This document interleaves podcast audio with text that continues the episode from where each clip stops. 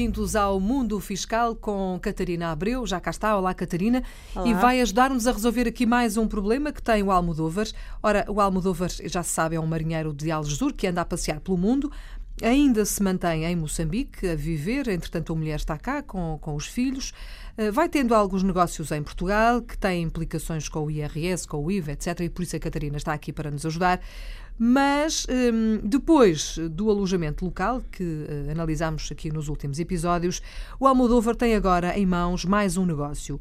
Como tem um terreno rústico, uh, surgiu a possibilidade de vender madeira. Há de ser uma coisa pontual, não é, Catarina? É pontual. Mas é preciso perceber como é que se faz isto direitinho para não ter problemas depois com, com este mundo fiscal, não é?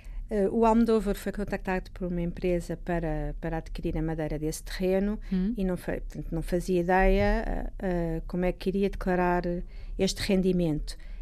A empresa uh, propôs uh, fazer uma fatura, que é aquilo que se chama autofaturação, Hum. que é substituir-se ao Almodóvar na emissão do documento, apesar de eh, é o Almodóvar que vai ter que declarar o rendimento. Como é que isto funciona? Eh, com os dados do Almodóvar, a empresa faz a- esta fatura, cobra o IVA à taxa mínima, que é a taxa de 6%, porque o corte da madeira está previsto numa lista 1, que é uma lista que existe no Código do IVA, onde está a elencar todos os, os, os, os prestações de serviços e a venda de bens que estão sujeitos à taxa reduzida, à taxa de 6%, e é a empresa que entrega esse IVA ao Estado. O Almodóvar aí não tem que se preocupar, portanto... Só tem que vender a madeira. só tem que vender a madeira.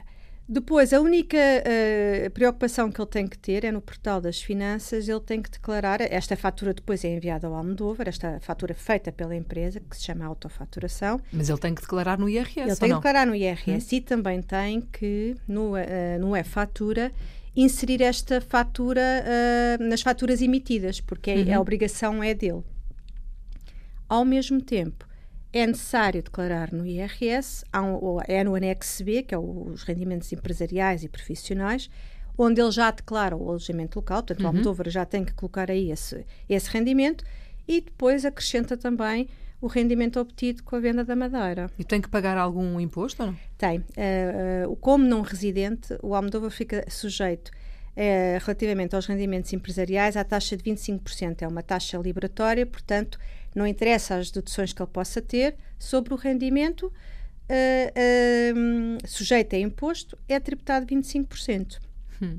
Existe eh, uma isenção na venda da madeira que não se aplica aqui ao Almodóvar por ele ser não residente, que se, portanto, o residente que não ganha eh, em termos globais, em termos de rendimentos brutos, com o seu agregado familiar, que não ganha um valor superior aos 22 mil, 23 mil euros, poderia ficar ano. is- por ano.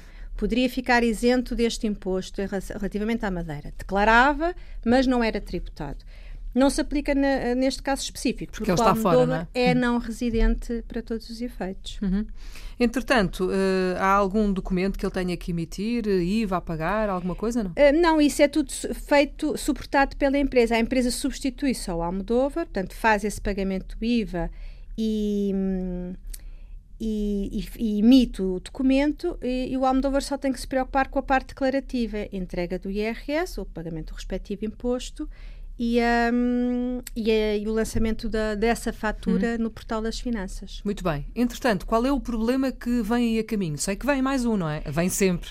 Entretanto, o Almodóvar, é verdade, baralhou-se e quando fez a declaração de IRS acabou por misturar os rendimentos todos, tanto os do alojamento local como esta venda da madeira, É normal, não é? Acontece muito. colocou tudo no anexo B, portanto não se enganou no anexo, mas colocou tudo num, num campo de prestação de serviços e o alojamento local e a venda da madeira têm campos específicos, até porque têm tributações mais baixas, porque a base de tributação é mais baixa do que a prestação de serviços e, portanto, Ou seja, aquilo hum, deu deu uma divergência, não é? eh, deu, deu uma liquida, deu um imposto a pagar maior do que ele teria que pagar e, e acabou por da declaração não estar correta. Muito bem, é disso que vamos falar então no próximo episódio. Catarina, obrigada. Até para a semana. Obrigada, Filomena.